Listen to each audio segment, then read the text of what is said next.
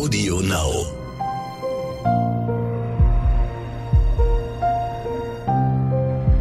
Verbrechen von nebenan. True Crime aus der Nachbarschaft.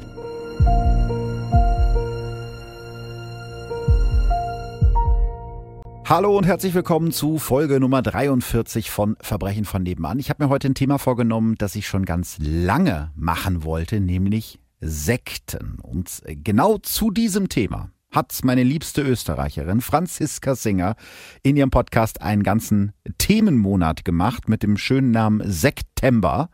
Ähm, hallo Franziska. Servus, Christi. Also der September ist ähm, ein sehr schönes Wortspiel. Mhm. Wie, wie, wie war es bei dir? Wie bist du auf das Thema gestoßen? Boah, ich habe einfach ein großes Interesse an Sekten und vor allem natürlich, je schlimmer und böser das Ganze ist. Nein, aber auch, auch im Kleinen, auch im Braven interessieren mich so religiöse Sachen sehr. Ich bin selbst nicht religiös, aber damit beschäftige ich mich sehr gerne.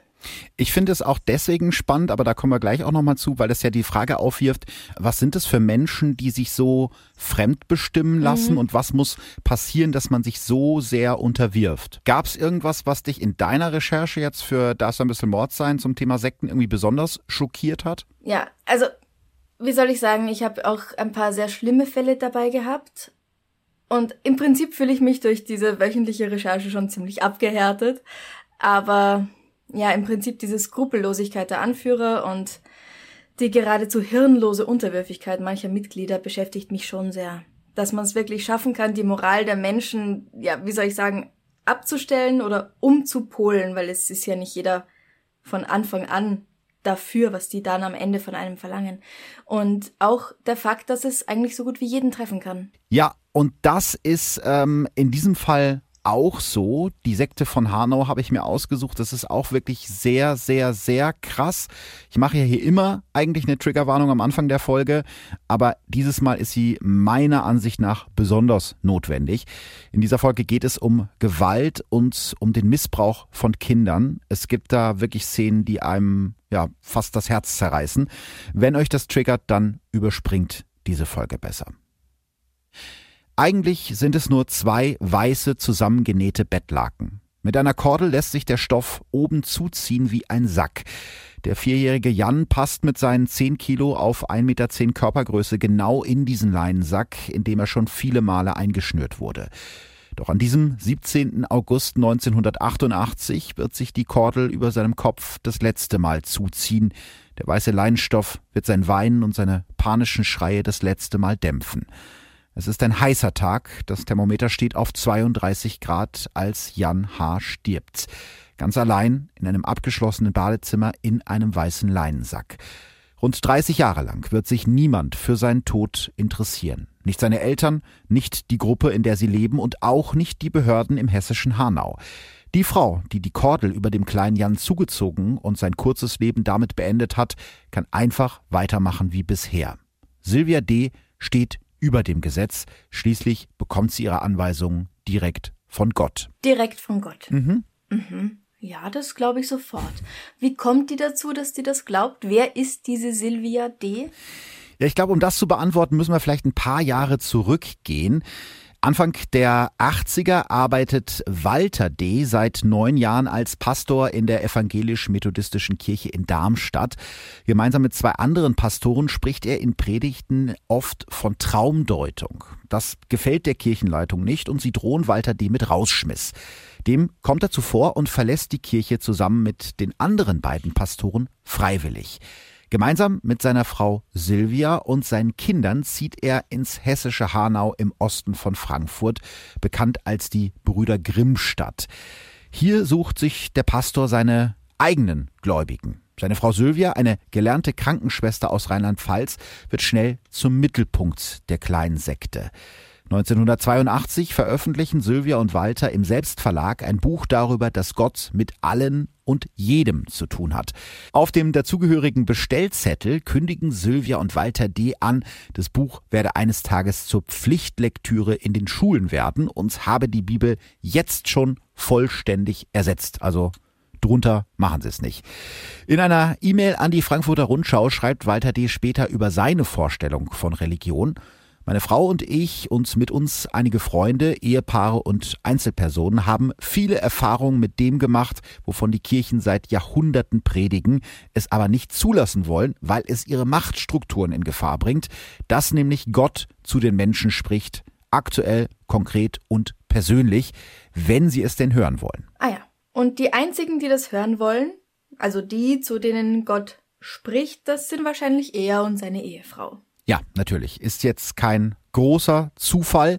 Sylvia D. behauptet, dass sie im Traum Botschaften von Gott empfängt, den sie den Alten oder auch Alterchen nennt. Seine Anweisungen teilt sie den anderen Mitgliedern in Briefen oder auch in Tagebucheinträgen mit. Auch ihr Mann Walter kann mit Hilfe seiner Frau Sylvia Botschaften von Gott empfangen, die er dann für seine Mitglieder aufschreibt.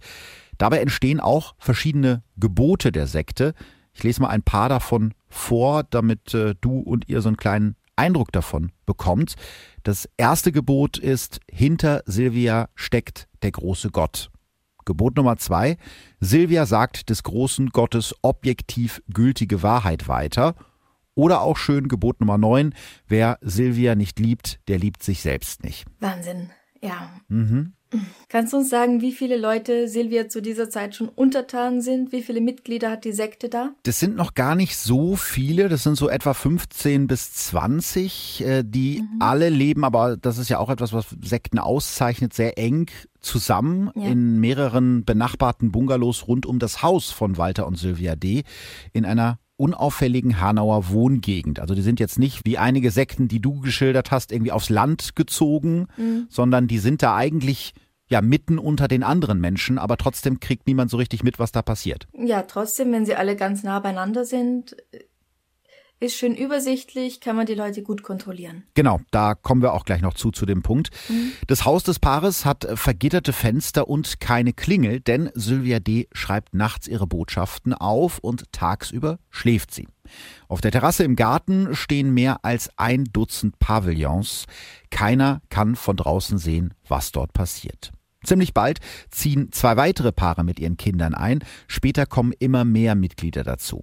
Ehemalige Mitglieder der Sekte beschreiben Sylvia D. und ihren Ehemann als sehr charismatisch, als zwei Menschen, die andere schnell für sich gewinnen können. Auch das ist etwas, was du ja bei Sekten immer wieder findest, hattest du ja auch in einigen Folgen. Ja, genau, ein charismatischer Anführer. Genau, und das sind die beiden auch. Mhm. Ähm, sie geben ihnen auch so ein bisschen das Gefühl, Teil einer auserwählten Gruppe zu sein. Auch das ist ja, glaube ich, was, mhm. was Sekten typisch ist. Das ist sehr, sehr wichtig sogar. Ja, und nur sie haben als einzige Zugang zur Wahrheit oder zum einzig wahren Glauben. Viele der Sektenmitglieder kennen Silvia und Walter D. schon länger und diese Menschen befinden sich oft in persönlichen Krisen.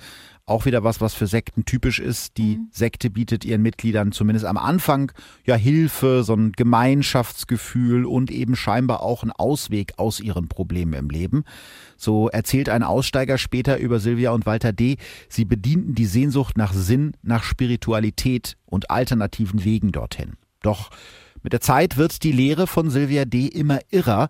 Wild mixt sie Christentum, Okkultismus und die Lehren des Schweizer Psychiaters und Traumanalytikers Karl Gustav Jung mit einem großen Schuss Diktatur. Sie behauptet, dass auf jeden Menschen zwei Kräfte einwirken. Auf der einen Seite die dunklen, also alles Schlechte und Böse der Welt, und auf der anderen Seite steht der große Gott, natürlich vertreten von seiner einzig wahren Botschafterin auf Erden, Sylvia D. Früher wirkte Gott in Jesus, heute in Sylvia D. So schreibt sie über sich selbst in einer der Botschaften für ihre Anhänger. Wer den Dunklen zu viel Raum gibt, der muss einen schrecklichen Tod an Krebs oder anderen Krankheiten sterben. Wer auf Sylvia D. und ihre Traumdeutungen hört, der hat natürlich nichts zu befürchten wenn man jetzt nicht dabei ist in dieser Gruppe, wenn man jetzt wie wir da außen steht, mhm. dann fragt man sich doch, wie kann denn jemand darauf hineinfallen? Wie kann eine einzelne Frau wie Silvia so eine Macht auf andere Menschen ausüben? Ja, das ist eine sehr gute Frage, die man sich bei einer Sekte natürlich irgendwie immer stellen muss. Ich würde sagen, Silvia und Walter D. machen das psychologisch sehr geschickt. Am Anfang ist der Umgang in der Gruppe noch sehr freundschaftlich und warmherzig, aber das ändert sich halt so schleichend. Ein ehemaliges Mitglied erzählt später, sie habe alle ihre Träume aufschreiben und Sylvia D. vorlegen müssen. Weil sie dadurch meine innersten Vorgänge kannte, wusste D. mich und andere zu manipulieren. Immer wieder bohrte sie in alten Wunden und riss an den Gefühlen. Gleichzeitig entsteht unter den Sektenmitgliedern so eine Art Wettbewerb um die Anerkennung der beiden Anführer. Auch das hast du ja in einer deiner Folgen geschildert. Also alle wollen möglichst nah am großen geistigen Führer sein. Ja. Und wenn dann doch mal ein Mitglied nicht spurt, dann gibt es stundenlange Einzel- und Gruppengespräche, um den oder diejenige wieder auf Spur zu bringen. Ja. Ich weiß jetzt natürlich, welche Gründe Sektenführer meistens haben für das, was sie tun, mhm. aber erzähl uns doch mal, warum genau Silvia und Walter das machen. Was haben die beiden davon? Ich glaube, es ist das, worum es den meisten Sektenführern geht, in erster Linie Macht. Mhm. Das ist besonders für Sylvia D. sehr wichtig. Und auch das findet man ja immer wieder in Sekten. Ihrem Mann Walter, dem geht's noch um ein zweites Thema, nämlich einfach um Sex. Hm. Also der führt Energiezeiten ein, um die positive Seite Gottes zu stärken. Klingt halt schöner als einfach Sex natürlich. Ne? Aber auch hier haben die Sektmitglieder eigentlich keine Wahl. Silvia D. vergibt die Termine und die Erwachsenen der Gruppe müssen an diesen Terminen im Schlafzimmer von Walter D. erscheinen. Der behauptet natürlich, dass er das nur macht, weil es notwendig sei. Allerdings muss man dazu sagen, es ist ziemlich oft notwendig. Bis zu sechsmal am Tag verlangt Walter D. von seinen Anhängern seine Energiezeiten. Das ist unvorstellbar. Ja, also man kann sich äh, schwer vorstellen, dass der tagsüber noch was anderes gemacht hat, wenn man das so hört. Ja. Mhm. Und dann kommt halt noch ein, ein dritter Faktor hinzu, der in dem Fall wirklich sehr, sehr wichtig ist, nämlich Geld.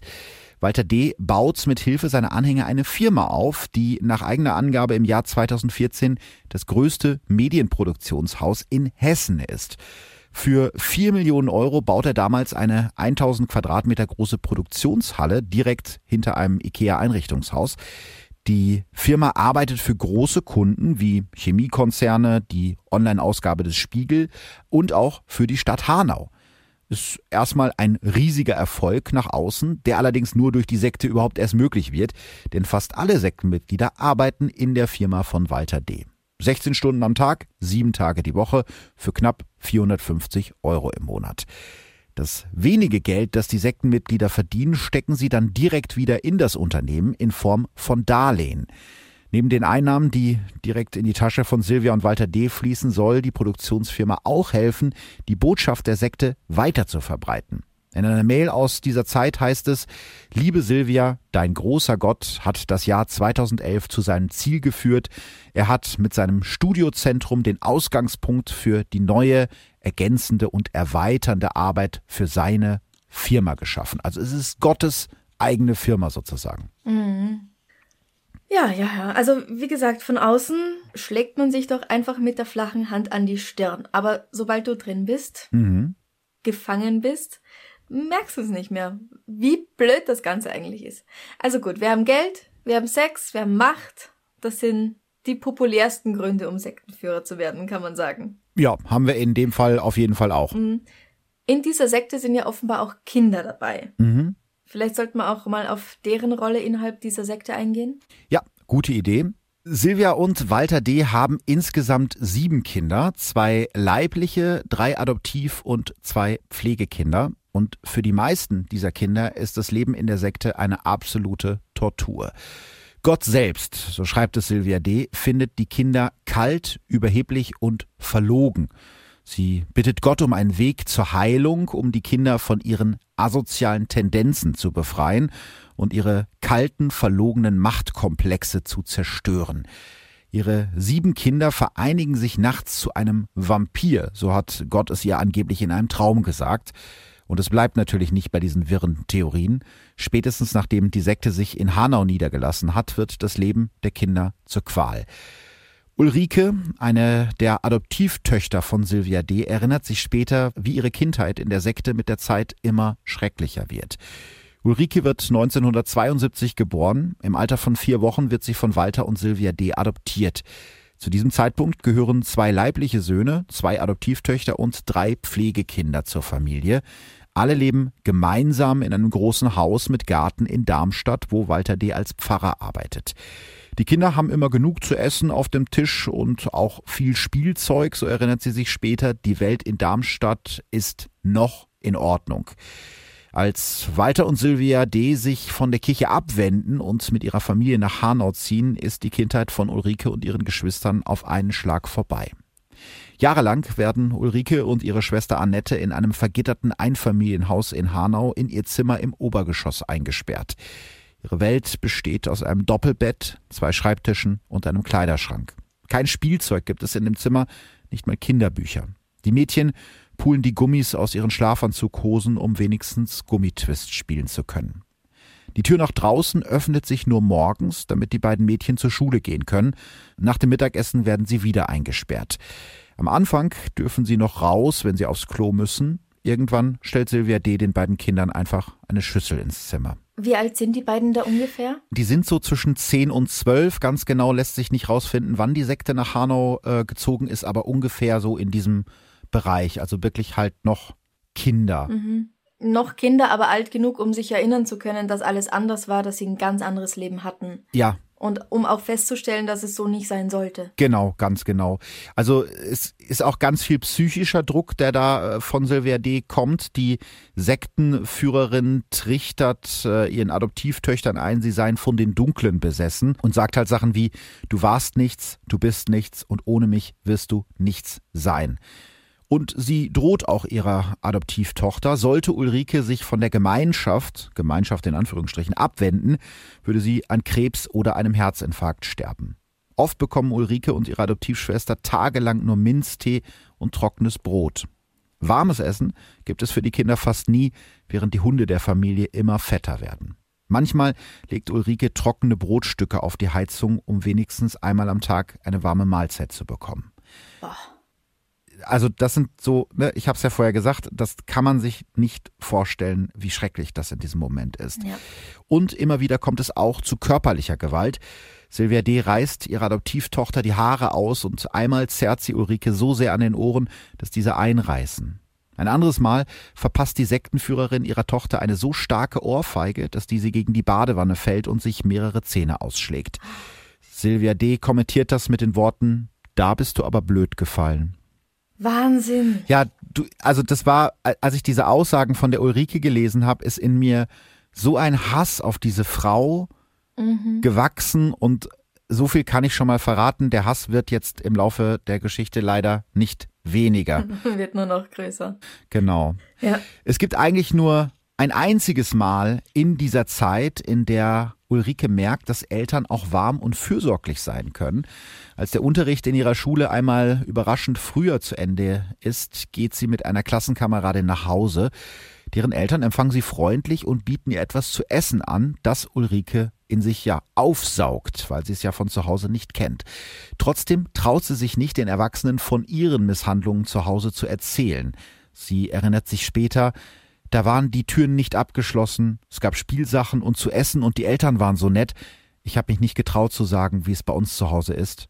Wer hätte mir denn das geglaubt? Ja, natürlich. Es klingt ja tatsächlich unglaublich. Ja, und ich glaube, also da ist ja das einzige Mal, dass sie merkt, dass es anderswo anders sein kann. Mhm. Und auf der anderen Seite ist da ja diese große Angst, die ihr seit kleinster Kindheit eingetrichtert wird, wenn du uns verlässt, dann werden schreckliche Dinge passieren. Ja. Ja. Gut. Aber es kann noch schlimmer werden. Es wird noch schlimmer. Du hast ja anfangs den kleinen Jan erwähnt, der viel zu früh sterben musste. Erzähl uns doch mal ein bisschen was über den. Wie kommt denn der eigentlich zu dieser Sekte? Über seine Eltern, das heißt, er hat keine besonders große Wahl. 1973 zieht Jans Mutter Claudia mit ihren Eltern von Hamburg nach Hessen. Hier lernt sie in der evangelischen Freikirche den Pastor Walter D. und seine Frau Silvia kennen. Walter D. konfirmiert Claudia. 1980 traut er sie und ihren Ehemann Helmut. Beide, und das hat mich in der Recherche besonders schockiert, sind sehr gebildete Menschen und haben einen akademischen Abschluss heute. Jans Vater Helmut ist Diplom-Elektroingenieur. Seine Frau Claudia hat ein Diplom in Biologie und mittlerweile einen Doktortitel. Als Jan 1984 zur Welt kommt, leben seine Eltern in Darmstadt. Seine Mutter studiert noch. Aus der Bekanntschaft mit Walter und Sylvia D. ist mittlerweile eine Freundschaft geworden. Als der Pastor der Kirche den Rücken kehrt, folgen ihm Jans Eltern. Claudia H. schreibt sogar ihre Diplomarbeit im Haus von Sylvia D., weil die damals schon einen Computer hat. Immer häufiger gibt sie ihren Sohn zu Sylvia D., die hat ja schon mehrere Kinder und kümmert sich auch um die Kinder aus der Nachbarschaft. Während also Claudia H. in der Uni und ihr Mann Helmut D. bei der Arbeit sind, lassen sie ihren Sohn bei Sylvia D. Manchmal sehen sie Jan die ganze Woche nicht und holen ihn nur am Wochenende zu sich nach Darmstadt. Im Jahr 1988 geben sie ihre Wohnung in Darmstadt auf und ziehen, wie viele andere Mitglieder der Sekte, nach Hanau in die Nachbarschaft von Walter und Sylvia D. Claudia und Helmut kaufen einen Rohbau ganz nah am Haus der Ds. Anfang 1989 soll das Haus fertig sein. In der Zwischenzeit zieht das junge Paar mit ihrem Sohn in das Einfamilienhaus mit den vergitterten Fenstern, in dem Sylvia und Walter D. wohnen. Die kleine Familie lebt zu dritt in einem 15 Quadratmeter Zimmer unter dem Dach. Jan schläft auf einer Matratze im Badezimmer oder auf einer Liege im Schlafzimmer der Ds. Silvia D. hat sich immer gut um die Kinder gekümmert, sagt Jans Mutter mehr als 30 Jahre später im Prozess um den Tod ihres Sohnes. Warte. Jan schläft auf einer Matratze im Badezimmer oder auf einer Liege im Schlafzimmer aber dann nicht bei seinen Eltern, sondern bei Silvia und äh, wie hieß er, Walter. Ja, richtig. Im Prinzip haben die Eltern von Jan ihren Sohn komplett aus den Händen gegeben. Mhm. Der wird komplett von Silvia D. in Anführungsstrichen erzogen. Also die übernimmt äh, mhm. den kompletten Tagesablauf des, des kleinen Jan. Mhm. Ja. ja, und deswegen sagt Jans Mutter auch noch 30 Jahre später im Prozess, in dem es, das müssen wir uns vorstellen, um den Tod ihres eigenen Sohnes geht, Silvia D. hat sich immer gut um die Kinder gekümmert. Mhm. Helmut und Claudia H. glauben Silvia D. jedes Wort, jede Botschaft, die sie angeblich von Gott persönlich bekommt. 600.000 Euro haben die beiden insgesamt bis heute in die Filmfirma der Ds investiert. Und um ihren Sohn, das habe ich ja gerade schon gesagt, kümmert sich mittlerweile fast ausschließlich Silvia D. Und die Sektenführerin quält den Jungen noch mehr als ihre eigenen und ihre Adoptivkinder. Sie bezeichnet Jan in ihren Aufzeichnungen als von den Dunklen besessen oder sogar als Reinkarnation Hitlers. Auch wenn Jan, der mittlerweile vier Jahre alt ist, kaum spricht und sich regelmäßig einnässt, haben seine Eltern nie Bedenken, ihn bei Sylvia D. in Obhut zu geben. Sie hatte alle Kinder lieb, wird Jans Mutter Claudia vor Gericht über Sylvia D. sagen. Die schreibt drei Monate vor Jans Tod in ihr Tagebuch, Jan sei ein fieser kleiner Kerl, der aus Lust und Laune oder Gemeinheit in die Hose macht. Ich finde es wirklich eine Frechheit, einen kleinen Jungen als Reinkarnation Hitlers zu bezeichnen, weil Hitler war doch als Kind auch nicht böse. Stimmt, das Bild passt nicht so ganz. Hitler war ja als Kind nicht Hitler, den wir heute kennen. Also das ist sowas von dämlich kann ich gar nicht sagen. Ja, vor allen Dingen, was ja auch interessant ist, ist, dass sie einem vierjährigen Jungen ähm, sozusagen die Schuld dafür geben, dass er sich einnässt. Ja, na, da kann er gar nichts dafür. Wenn Kinder das machen in diesem Alter, ist das ja meistens ein Hilferuf, ja. Mhm. Also das ist nicht so, dass der Böse sich jetzt überlegt, ja. ich äh, pinkel jetzt mal ins Bett, um meine Eltern und um die Sektenführerin ja. zu ärgern. Also das ist schon so völlig völlig verdreht. Mittlerweile ist es so, dass der Vierjährige jede Nacht im Badezimmer im Erdgeschoss schlafen muss, zwischen der Tür und der Badewanne.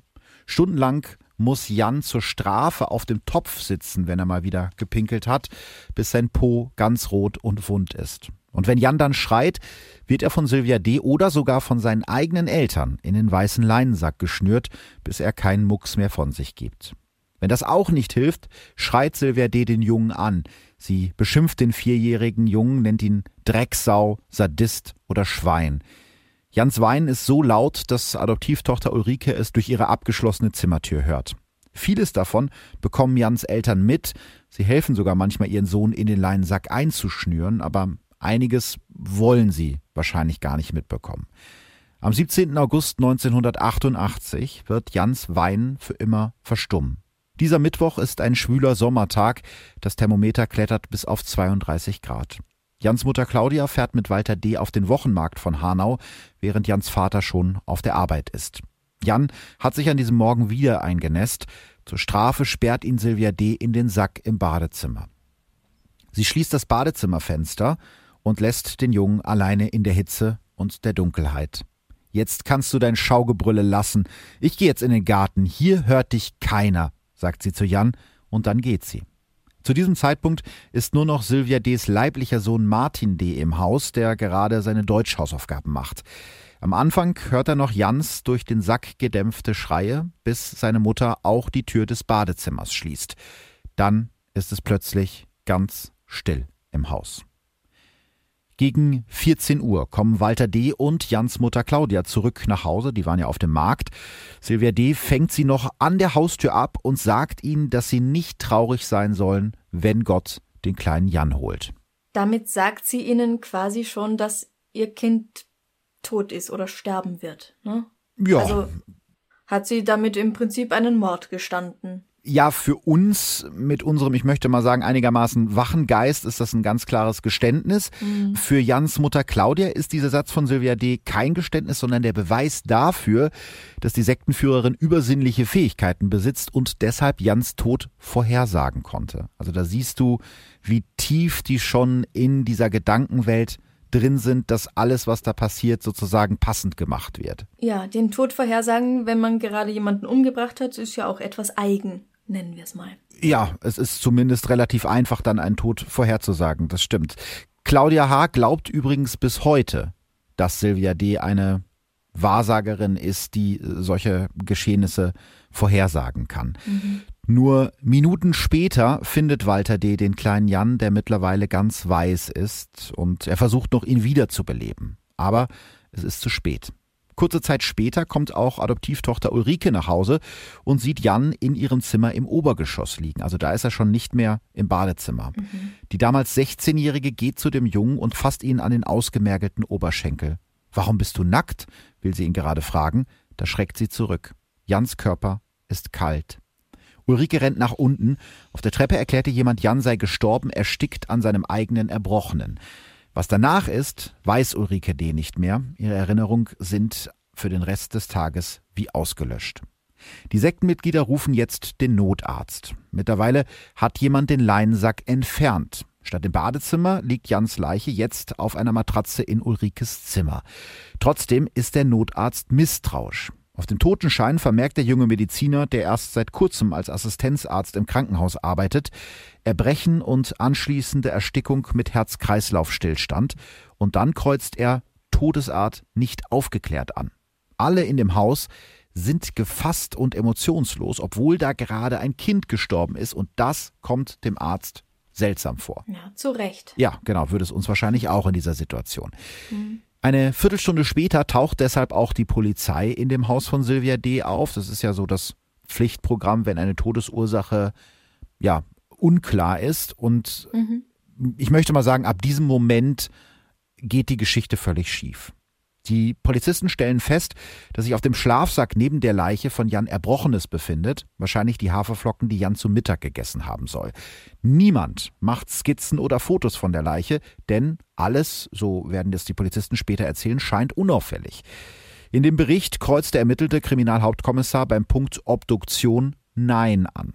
Und auch für die Mitglieder der Sekte ist der Tod des kleinen Jan ziemlich schnell abgehandelt. Nicht mal 24 Stunden nachdem sie ihren Sohn verloren hat, schreibt Claudia H. in ihr Tagebuch, der Alte hat unseren Jan geholt.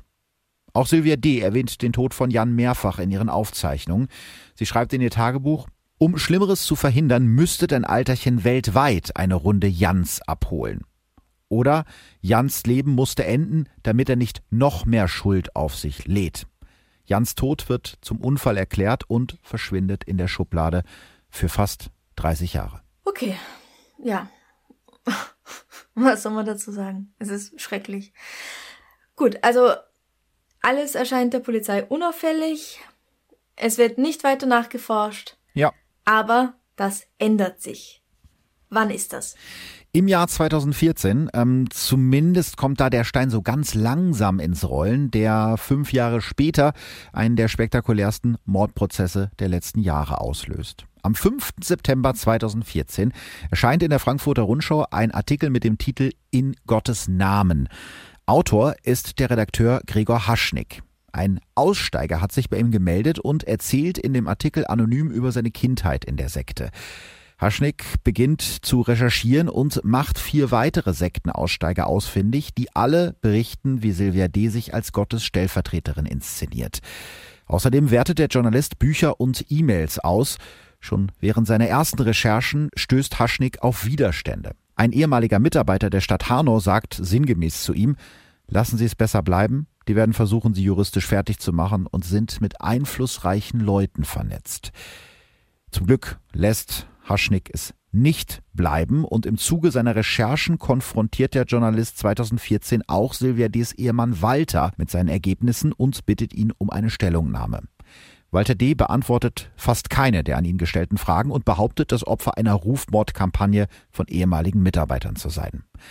Im Frühjahr 2015 werden die E-Mails an den Journalisten dann immer aggressiver. Walter D. schreibt an Gregor Haschnick, Sie haben sich zum Mittäter einer unglaublich skrupellosen Intrigen-Lügen-Kampagne gemacht und Sie müssen nicht glauben, dass wir nicht auch genügend Zeugen haben, die die Lügen beweiskräftig entlarven können.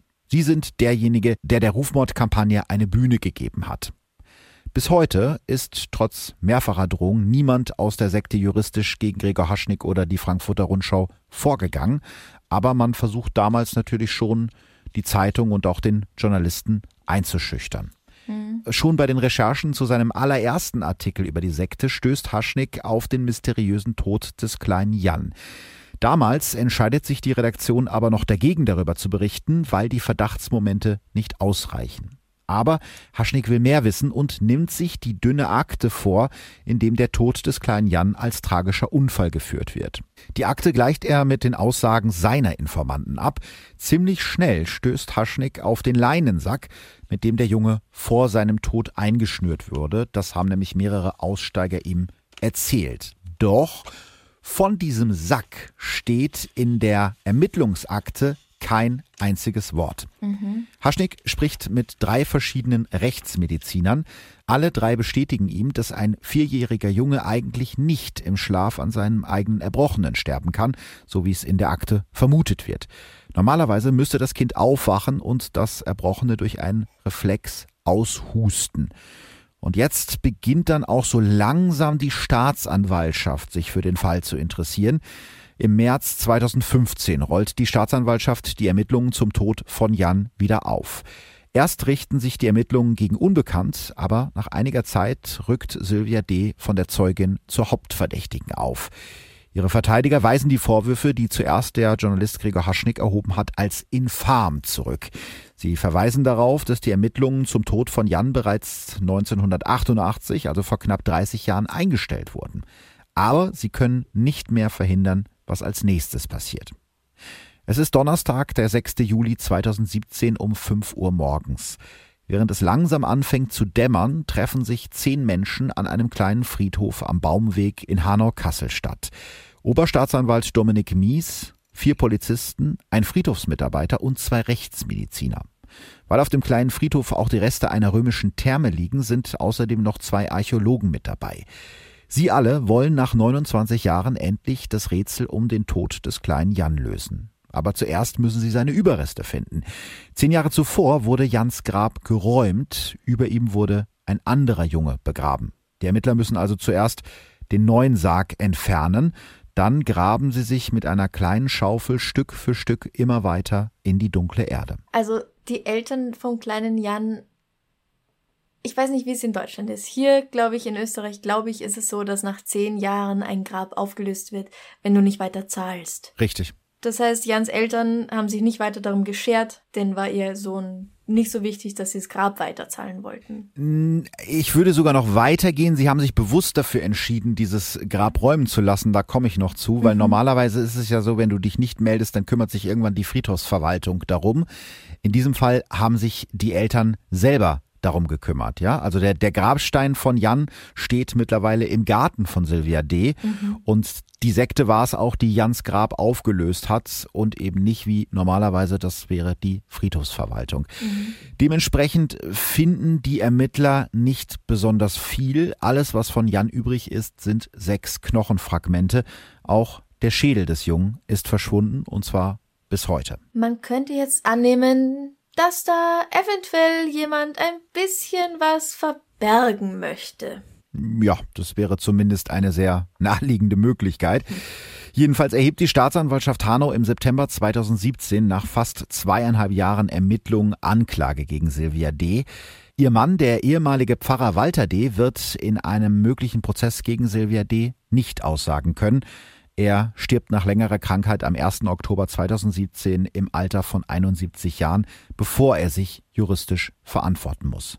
Das Landgericht Hanau prüft währenddessen die Anklage gegen die Sektenführerin Silvia D. fast anderthalb Jahre lang, bis er sie zulässt. Gut, das heißt, der Prozess kann also endlich losgehen. Und wann ist es dann soweit? Am Dienstag, den 22. Oktober 2019, also 31 Jahre nachdem der kleine Jan gestorben ist. Mhm. Schon gegen halb neun an diesem Morgen bildet sich vor dem Besuchereingang des mehr als 100 Jahre alten Landgerichtes Hanau eine lange Schlange. Als das Verfahren eine knappe halbe Stunde später startet, ist in Saal A215 fast jeder Stuhl besetzt. Weil der Andrang der Presse so groß ist, hat man in dem Saal extra eine zusätzliche Sitzreihe aufgebaut. Alle wollen die Frau sehen, die in einem der spektakulärsten Mordprozesse der vergangenen Jahrzehnte hier vor Gericht steht. Sylvia D. schaut selbstbewusst in die Kameras der Fernsehteams und Fotografen, als sie um 9.06 Uhr den Gerichtssaal betritt. Die 72-Jährige trägt ihre grauen Haare modisch halblang, wo andere Angeklagte sich hinter Aktenordnern verstecken, hat sich Sylvia D. für diesen Auftritt sorgfältig gestylt. Ein Hauch von Rouge auf den Wangen, ein kräftiger dunkelroter Lippenstift auf den Lippen, die goldenen Kugeln an ihren Ohren passen perfekt zu ihrem goldbraun schimmernden Pullover. Aufrecht geht sie zu ihrem Platz. Fünf Minuten später betritt der Vorsitzende Richter Dr. Peter Grasmück den Saal. Der Prozess kann beginnen. Aber schon nach kurzer Zeit wird klar, dass die vorher angesetzte Zahl der Verhandlungstage nicht reichen wird, das Grauen von Hanau aufzuarbeiten. Naja, das kann ich mir sehr gut vorstellen. Du, es gibt doch bestimmt ein psychiatrisches Gutachten mhm. über den Geisteszustand von Silvia. Also ich meine, wer sowas macht, der kann ja nicht ganz gesund sein. Nein, also gesund wahrscheinlich wirklich nicht, aber auf jeden Fall schuldfähig. Das ist ja für die spätere mhm. Verurteilung wichtig. Mhm. Der psychiatrische Gutachter Dr. Dieter Marketant attestiert Silvia D. eine schwere narzisstische Persönlichkeitsstörung. Silvia D. hat sich geweigert, mit dem Gutachter zu sprechen. Das 40-seitige Gutachten stützt sich also auf Zeugenaussagen und die Beobachtungen des Gutachters im Prozess. Er stellt fest, dass Silvia D. systematisch die Menschen um sich herum manipuliert. Was das Einfühlungsvermögen der Sektenchefin angeht, hat der Psychiater eine klare Meinung. Es ist nicht vorhanden. Mhm. Gleichzeitig wusste Silvia D. aber zu jedem Zeitpunkt, was sie tat. Schließlich ist sie ehemalige Kinderkrankenschwester. Frau D. müsste bekannt gewesen sein, dass Fixierungen von Patienten beispielsweise mit einer Zwangsjacke niemals die Atmung der Menschen behindern darf. Und dann gibt es am nächsten Verhandlungstag noch ein weiteres Gutachten, das endlich die Frage beantwortet, wie der kleine Jan gestorben ist. Marcel Verhoff, Direktor des Gerichtsmedizinischen Institutes der Uni Frankfurt am Main, sagt ganz klar, Jan ist keines natürlichen Todes gestorben. Mehr als 30 Jahre lang hatte der Tod des Vierjährigen als Unfall gegolten, doch das ist jetzt vorbei. Jan stirbt, weil er in dem äh, viel zu eng zugeschnürten Leinensack kaum noch Luft bekommt. Durch den gestiegenen Kohlendioxidgehalt in seinem Blut wird der Vierjährige ohnmächtig. Dann erbricht er sich und erstickt dann an seinem eigenen Erbrochenen. Wahrscheinlich hätte man Jan retten können, wenn man ihn rechtzeitig aus dem Sack befreit hätte. Ja, das klingt ziemlich eindeutig. Und das sieht man ja dann zum Glück auch im Urteil. Ja, genau. Also an den letzten beiden Verhandlungstagen ist das Interesse so groß, dass das Gericht die Verhandlungen in ein riesiges Veranstaltungszentrum verlegt, den äh, Congress Park oder Kongresspark Hanau.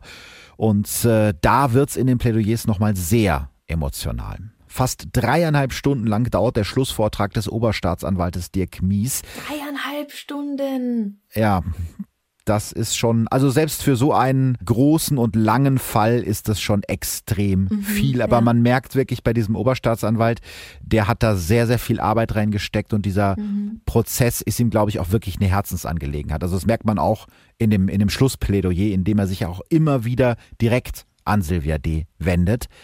Ein Vierjähriger soll die Reinkarnation des größten Massenmörders der Welt gewesen sein. Das sind niedrige Beweggründe, wie sie niedriger nicht sein könnten.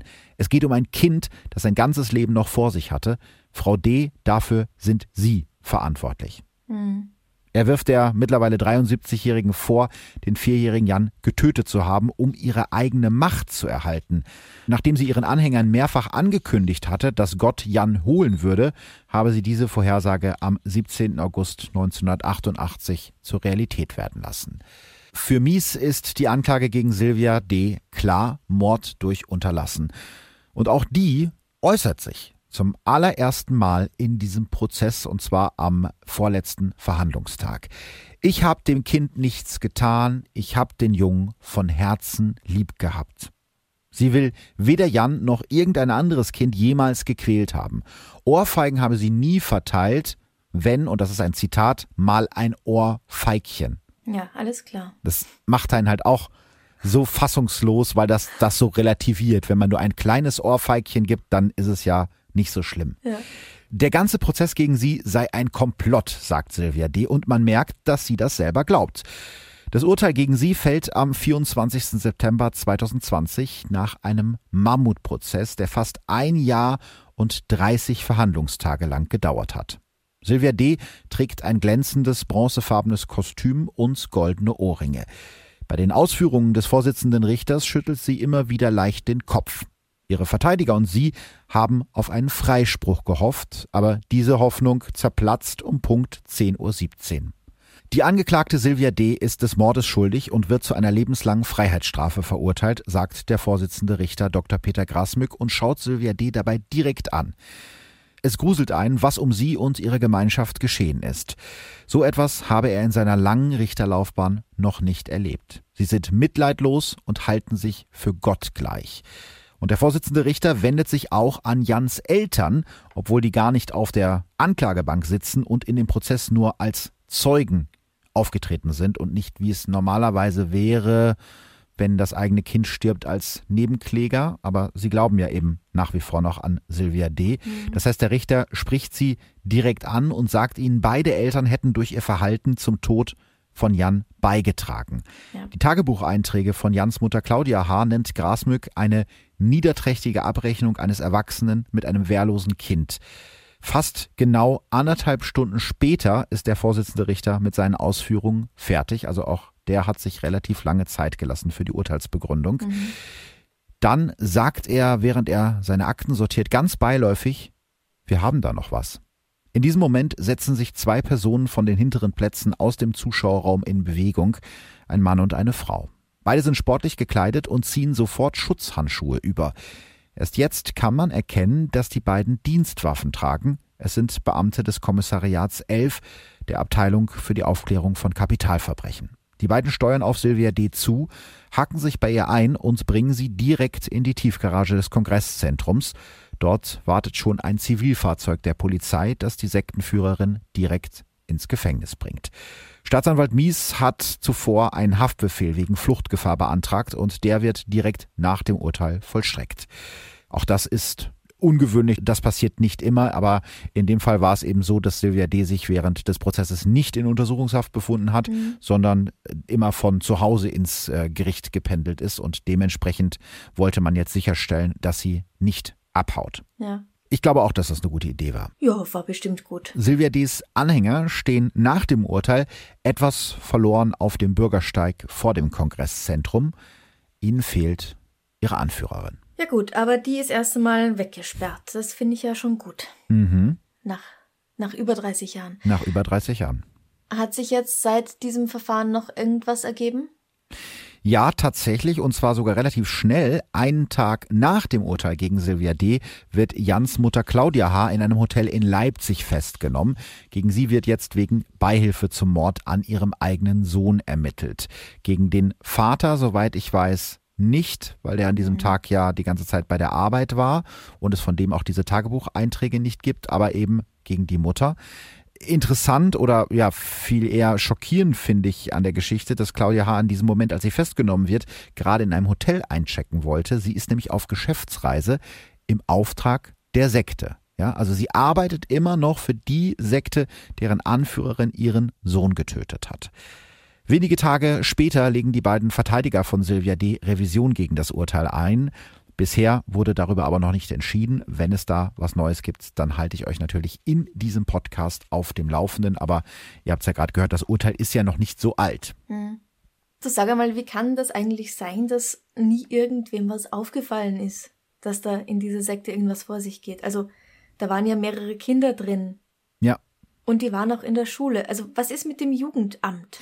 Also vollkommen richtig. Ich glaube auf der einen Seite, dass diese Sektenmitglieder vielleicht wegschauen, weil sie so mhm. vollkommen äh, eingelullt sind in diesen Gedanken der Sekte. Das kann man vielleicht noch nachvollziehen. Ja. Aber das Amt schaut halt überhaupt nicht hin. Also der, der, der Tod von Jan ist ja ziemlich schnell als tragisches Unglück zu den Akten gelegt worden. Da fragt auch dann nie einer nach.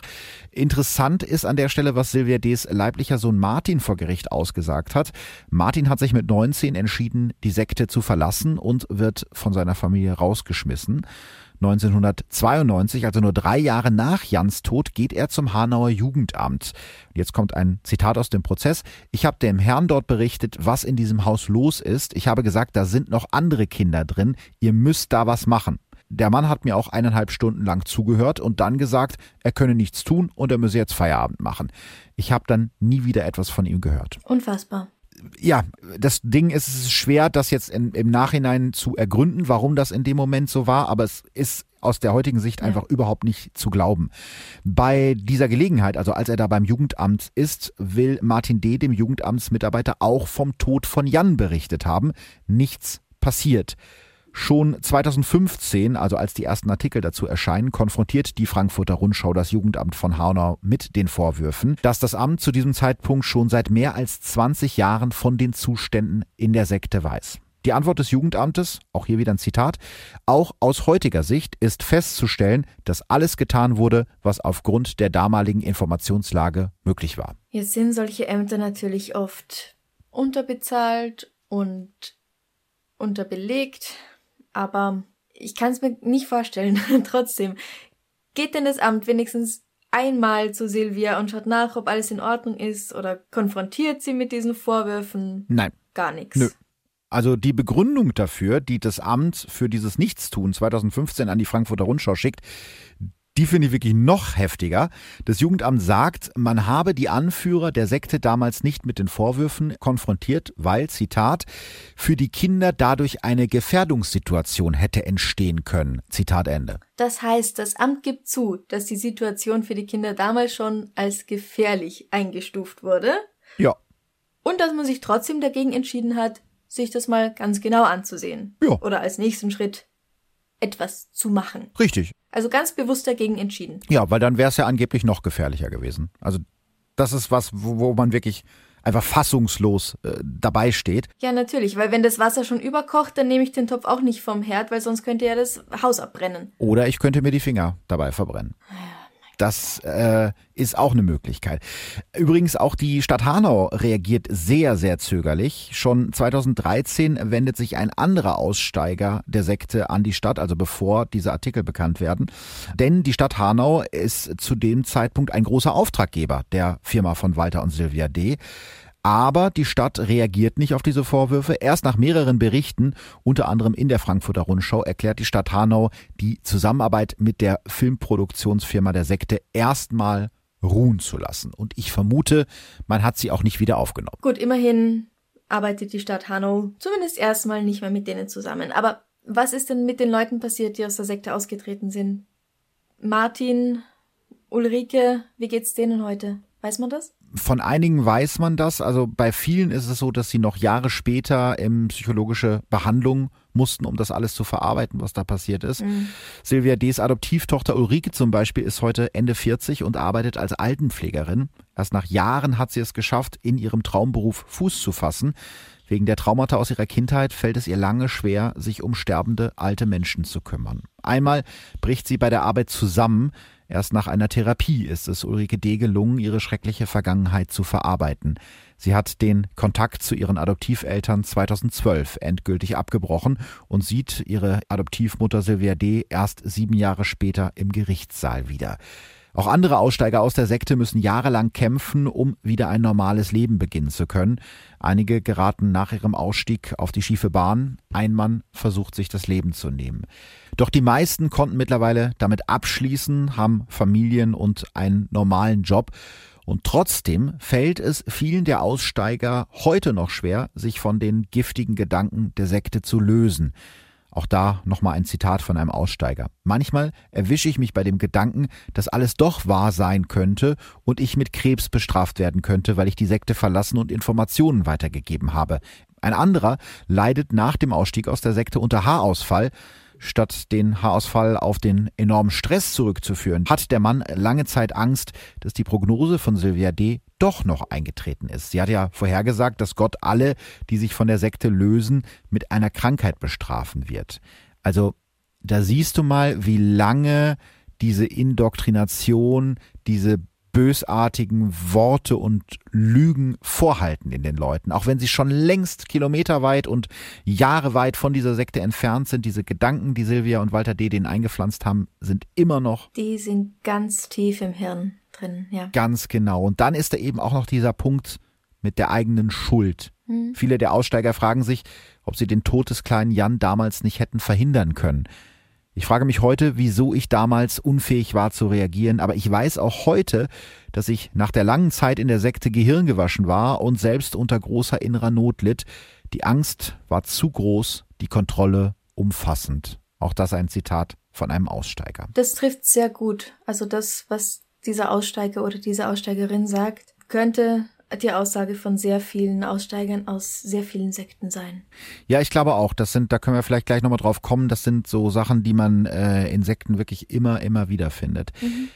Der Journalist Gregor Haschnick, der die Ermittlungen gegen Silvia D. durch seine Recherchen und Artikel überhaupt erst ins Rollen gebracht hat, bekommt im Oktober 2020 für seine Arbeit den mit 10.000 Euro dotierten ersten Preis für kritischen Journalismus der Otto Brenner Stiftung.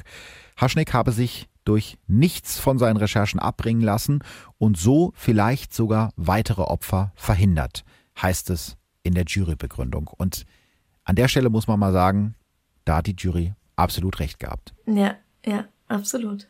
Sehr verdient. Sehr, sehr verdient und ein schönes Beispiel dafür, dass kritischer Journalismus eben wirklich was bewirken kann. Weil wenn es diesen Journalisten nicht gegeben hätte, würden die in der Sekte wahrscheinlich noch weitermachen wie bisher und man würde heute noch denken, der kleine Jan sei wegen eines ja, tragischen Unfalls gestorben. Ja, ich glaube auch, dass es wichtig ist für die Leute, die ausgestiegen sind und für die Kinder, also zum Beispiel für Martin und Ulrike, dass das aufgedeckt wurde. Ich glaube, dass es ihnen auch in ihrem persönlichen Leben sehr viel helfen kann. Das auf jeden Fall, weil ich glaube, du gehst ja mit einem Gefühl raus, das, was mir passiert ist, das glaubt mir kein Mensch. Mhm, genau. Kein Mensch kann sich das vorstellen. Niemand wird mich ernst nehmen. Ja. Sie werden ja auch in der Sekte jeden Tag klein gehalten, so dass mhm. sie gar nicht erst auf die Idee kommen, irgendwie sich zu äußern oder nach draußen zu gehen. Und äh, deswegen glaube ich schon, dass das solchen Aussteigern auch helfen kann, dass es auch gerichtlich festgestellt wird. Das ist eine Sekte, auch über diesen Begriff hat es ja Streit gegeben in diesem Fall. Mhm. Das kann, glaube ich, wirklich nur eine große Hilfe für diejenigen sein, die davon betroffen waren, jahrelang. Ja. So, meine, meine österreichische Sektenexpertin. Du hast ja jetzt schon einige äh, Fälle gehabt in deinem Podcast zu genau dem Thema. Was sind deine Gedanken dazu? Ja, scheiße. Ganz, ganz große Scheiße. Ich finde schlimm genug, wenn Erwachsenen etwas Schlimmes zustößt. Wenn da Erwachsene an Leib und Seele zu Schaden kommen. Aber mhm. wenn es Kinder betrifft, dann ist das immer noch ein Stück schlimmer für mich. Vollkommen. Und dass das Jugendamt nichts getan hat, das finde ich auch ganz besonders schlimm. Also ich finde es wirklich toll, dass es solche Einrichtungen gibt. Ich finde die mega wichtig und Jugendämter bewirken sehr viel Gutes. Ja. Und ganz ehrlich, man hört halt von Jugendämtern eigentlich dann, wenn es eben schiefgelaufen ist, wie in diesem Fall. Ja, wenn es gut ist, dann hört man ja nichts darüber. Klar. Aber wenn man halt eben hört, dass bei einem Fall wie diesem nichts getan worden ist oder sie rechtlich nichts tun konnten, manchmal darf man rechtlich nichts machen. Ja. Also dann werde ich so richtig wütend. Und dann steigt in mir so eine Wut auf. Eine vollkommen ohnmächtige Wut natürlich, weil ich kann ja auch nichts daran ändern. Also es ist sehr schwer auszuhalten für mich. Das geht mir genauso. Ich weiß nicht, du wirst die Frage wahrscheinlich auch schon öfter von Zuhörerinnen und Zuhörern gestellt bekommen haben.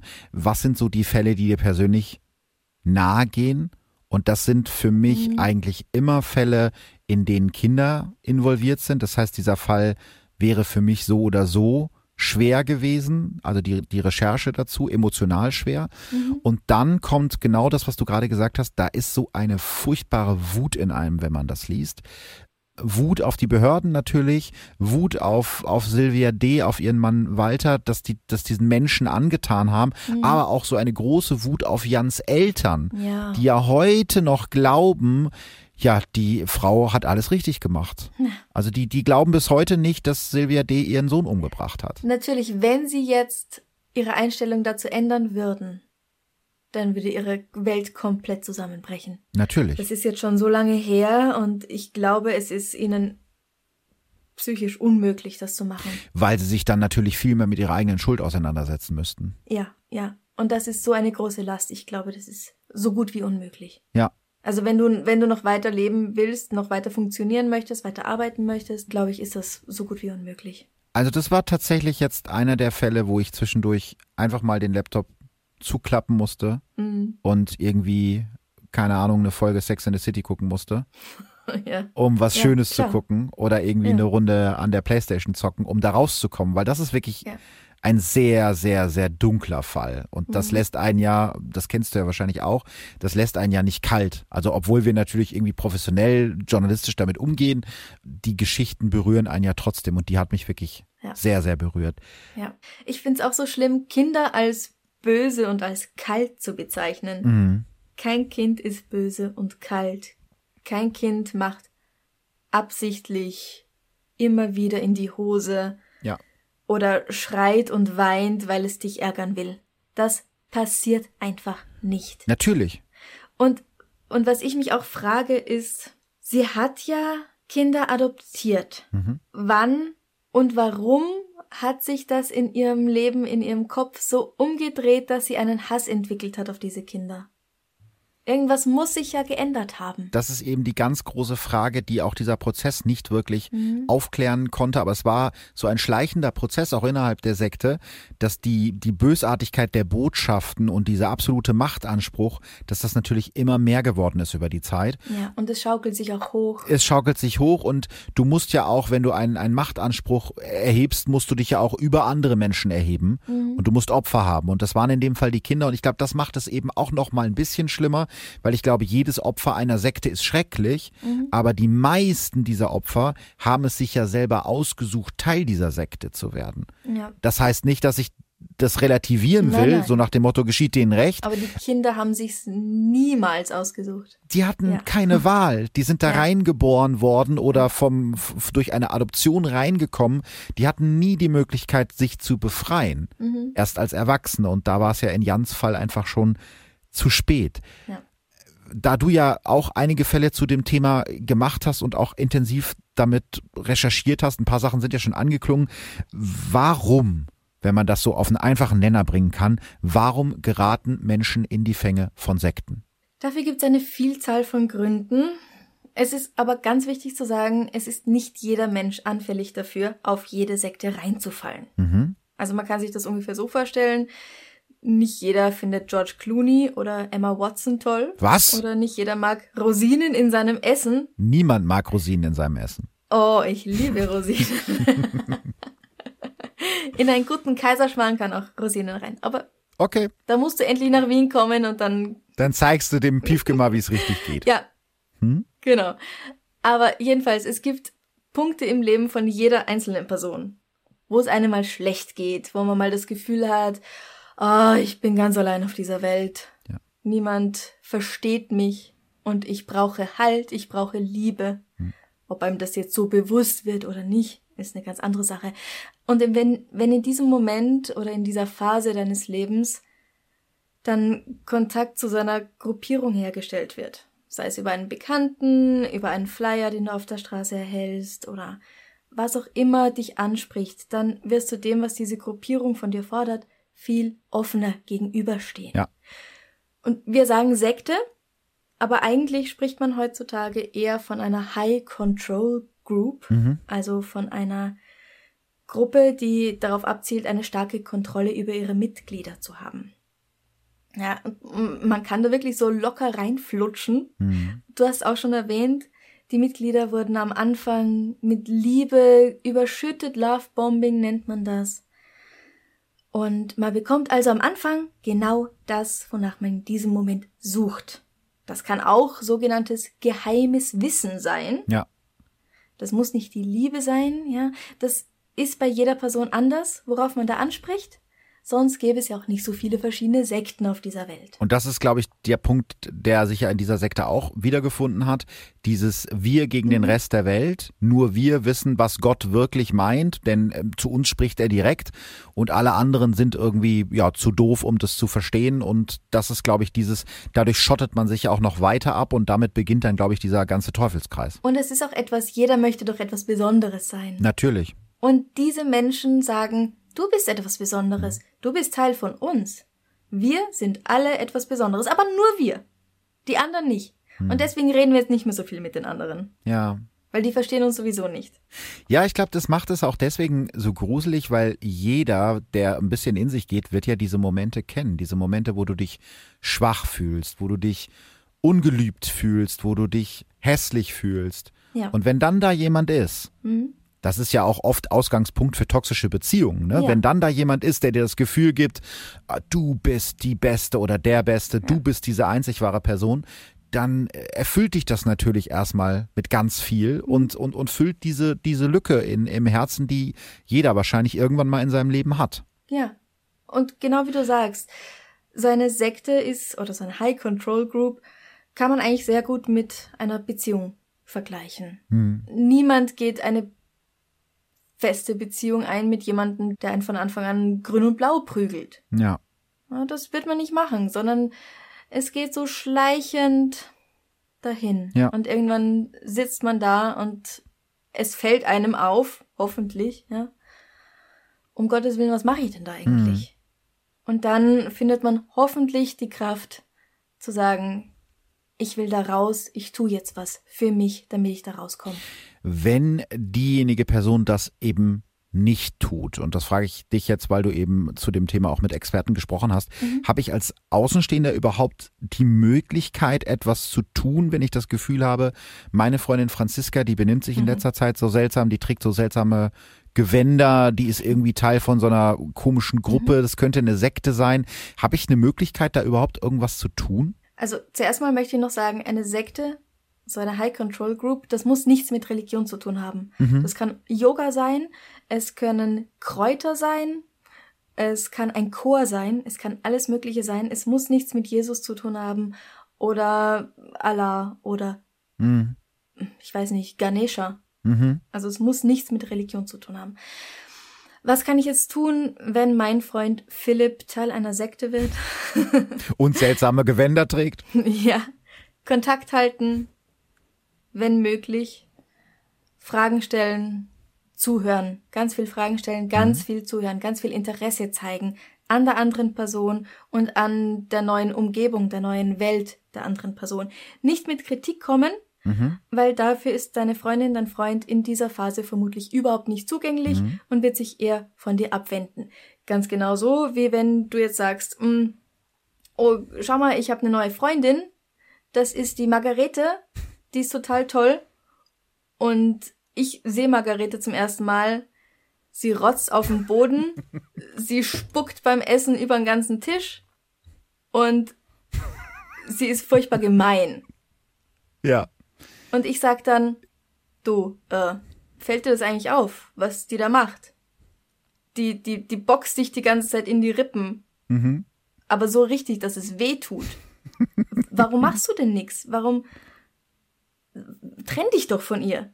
Wirst du sagen, nein, ich liebe sie und wirst nicht mehr mit mir reden wollen, weil ich hab ja was gegen Margarete. Ja.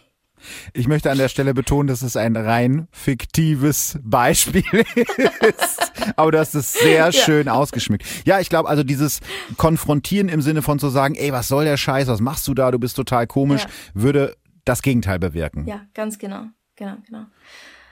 Ja, und wenn ich jetzt hier kurz auf meinen eigenen Podcast verweisen darf. Sehr gerne. In der Folge vom 28. September spreche ich nämlich mit Frau Schießer von der österreichischen Bundesstelle für Sektenfragen.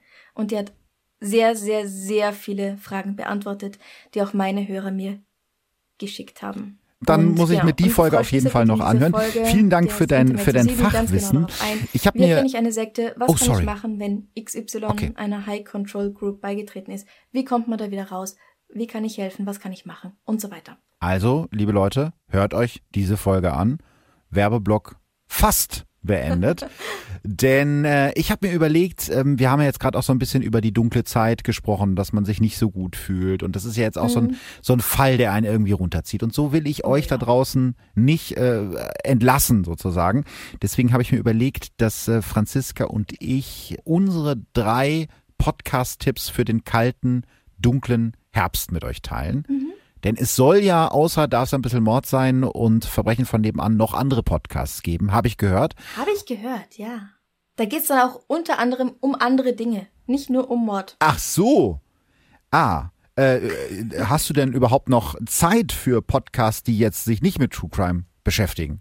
Ja. Sehr gut. Das brauche ich auch zur Ablenkung. Das geht mir genauso. Also ich muss sagen, dass ich tatsächlich mittlerweile True Crime Podcasts eher so aus professionellen Gesichtspunkten äh, manchmal höre, was mich dann selber erschrickt, dass ich dann denke, so, ah, das hätte ich anders gemacht oder, oh, das haben sie aber gut gemacht. Also ich kann das nicht mehr so zum Abschalten hören wie früher. Und deswegen genieße ich das auch mal, mich mit ganz anderen Themen in Podcasts zu beschäftigen. Magst du äh, deinen Platz drei, also jetzt nicht wirklich eine Reihenfolge, aber möchtest du deinen, deinen ersten äh, Podcast als, als erstes präsentieren? Magst du anfangen? Ja, also ich höre sehr gerne englischsprachige Podcasts. Mhm. Und einer davon ist Hello from the Magic Tavern. Das ist ein Impro-Podcast, spielt in einer in einem anderen Universum. Das klingt sehr verrückt.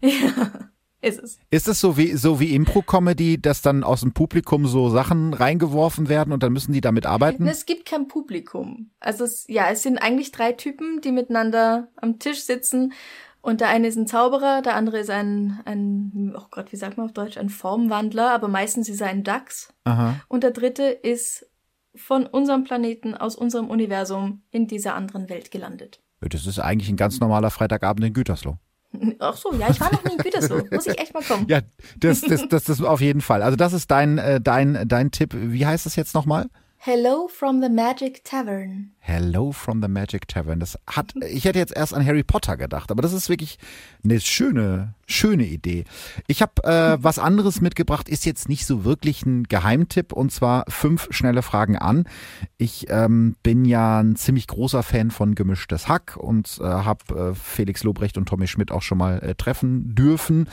Ist jetzt aber auch, wie gesagt, kein Geheimtipp, sondern der wahrscheinlich erfolgreichste Podcast in Deutschland. Aber die äh, beiden haben ja so einen Spin-off gestartet, nämlich fünf schnelle Fragen an. Und mhm. das gefällt mir fast noch besser als ihr normaler äh, Comedy-Podcast. Das liegt vor allem daran, dass sie da wirklich spannende Gäste haben. Also als Reinhörtipp, falls ihr das noch nicht kennt, die haben jetzt nicht so die üblichen äh, Prominenten, die da jetzt irgendwie ihr Buch oder irgendwas verkaufen wollen, sondern da geht's halt wirklich um bestimmte Themen. Anhörtipp von mir, die Folge mit dem äh, ehemaligen Model und jetzt Social Entrepreneurin, ich hoffe, das Wort gibt es, Sarah Nuru, fand ich total spannend. Und ähm, mhm. die Folge mit dem, ich glaube, das war jetzt die letzte, mit dem Inklusionsaktivisten Raul Krauthausen, gibt's immer samstags auf Spotify und ist für mich ganz spannend, weil man da mal so ganz andere Sichtweisen aufs Leben kriegt. Ja, klingt ganz interessant. Mir sind eigentlich noch drei Sex-Podcasts eingefallen. Drei? Ja. Also das eine ist Lustprinzip mit einem V statt einem U. Okay. Von einer wirklichen Sexexpertin. Ah, okay, ja. Dann Couchgeflüster, da plaudern zwei Mädels um die 30 ganz locker über ihr Leben, über ihre Beziehungen. Mhm. Und das dritte, wieder auf Englisch, My Dad Wrote a Porno. also der Titel ist schon großartig. Großartig. Der wird dir so gefallen, du wirst so viel lachen. Also ist es Comedy und Sex miteinander verbunden. Ja, genau. Ja. Das klingt spannend. Das klingt spannend. Ich habe jetzt, äh, um äh, von, von deinen äh, Ferkel-Podcasts so ein bisschen abzulenken. Was heißt denn Ferkel-Podcast? Nein, also. Sex ist wichtig. Sex ist sehr wichtig. Da sind wir uns, da sind wir uns einig. Da sind wir uns auf jeden Fall einig. Aber ich bin ja jetzt hier, das, ich, ich erfülle meine Vorbildfunktion sozusagen an der Stelle, möchte ich sagen. Mhm. Ich habe Politik noch mitgebracht. Und zwar den Podcast mhm. Okay America. Da geht's, wie man am Titel unschwer erkennen kann, um die USA. Und ich bin ja so ein kleiner USA-Fan, ja nicht äh, unbedingt äh, von der politischen Führung, sondern vom Land an sich. Und ich bin ja gleichzeitig auch so ein kleiner Politik-Nerd. Und deswegen finde ich diesen Podcast sehr, sehr spannend. Das sind zwei äh, Zeitautoren, Klaus Brinkbäumer und Rike Haberts heißen die. Und die sprechen ganz viel über amerikanische Politik, aber eben auch so über das Leben in den USA. Also Lieblingsplätze, mhm. Lieblingsbücher. Und ich finde es immer schön, wenn man im Podcast auch ein bisschen was lernt. Ich habe dank dieses Podcasts endlich das Wahlsystem in den USA verstanden, äh, was ja auch schon mal eine Leistung ist. Also auch den äh, Podcast kann ich euch empfehlen. Gibt es alle zwei Wochen, ich glaube immer donnerstags, überall, wo es Podcasts gibt. Boah, du hast dich ja echt informiert, wann diese Folgen ja. rauskommen. Das habe ich jetzt nicht. Das ist wieder, weißt du, das ist wieder das Deutsche in mir. Ich habe alles vorbereitet. Weil du gesagt hast, Vorbildfunktion. My Dad Wrote a Porno ist jetzt nicht unbedingt Vorbildfunktion, aber ähm, mhm. bei Lustprinzip und Couchgeflüster, da kann man schon auch sehr viel lernen. Also wie gesagt, das eine ist tatsächlich von einer, ich weiß jetzt nicht, wie sie sich selbst nennt, aber ich nenne sie Sexexpertin, weil sie tatsächlich äh, sehr viel Ahnung hat und Interviews auch führt. Zum Beispiel gibt's eine Folge, die fand ich wahnsinnig toll mit jemandem, der seit ein paar Jahren HIV-positiv ist und damit lebt.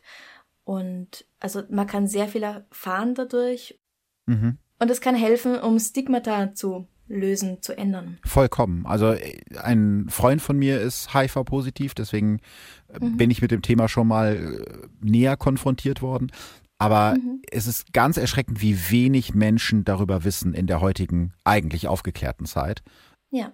Du triffst ja wirklich immer auf Leute, die sagen, ja, gibt's ja eigentlich gar nicht mehr, ist doch ausgestorben seit den 80ern. Ja, ja. Und deswegen ist es wichtig, dass das, äh, dass es solche Podcasts gibt. War das schon ja. dein, dein letzter äh, Tipp? Ja, ich habe vier Tipps gegeben. Okay. Ja, okay, du hast vier Tipps gegeben. Dann möchte ich noch zumindest einen äh, dritten geben. Und zwar äh, ein bisschen was anderes, ein Fiction-Podcast. Enthüllt heißt der, habt ihr vielleicht bei mir schon mal gehört. Das ist ja wie ein Hörspiel, nur halt als Podcast. Da geht's um äh, die Enthüllung der Investigativjournalistin Nora Mertens und äh, thematisch geht's um Racial Profiling an der deutschen Grenze und Abschiebehaft. Also jetzt auch nicht so ganz leichte Kost. Nicht so gut zum Abschalten. Nicht so gut zum Abschalten, aber sehr spannend und sehr interessant mit tollen Sprechern. Äh, Schauspieler sind dabei wie August Diehl oder Axel Prahl. Gibt's äh, ja auch auf allen Podcast-Kanälen und natürlich auf Audio Now. Mhm. So, jetzt habt ihr aber genug zu hören. Bis die nächste Folge Darf es ein bisschen Mord sein rauskommt und bis die nächste Folge ja. Verbrechen von nebenan rauskommt. Also ich möchte jetzt keine Klagen hören, dass euch langweilig ist.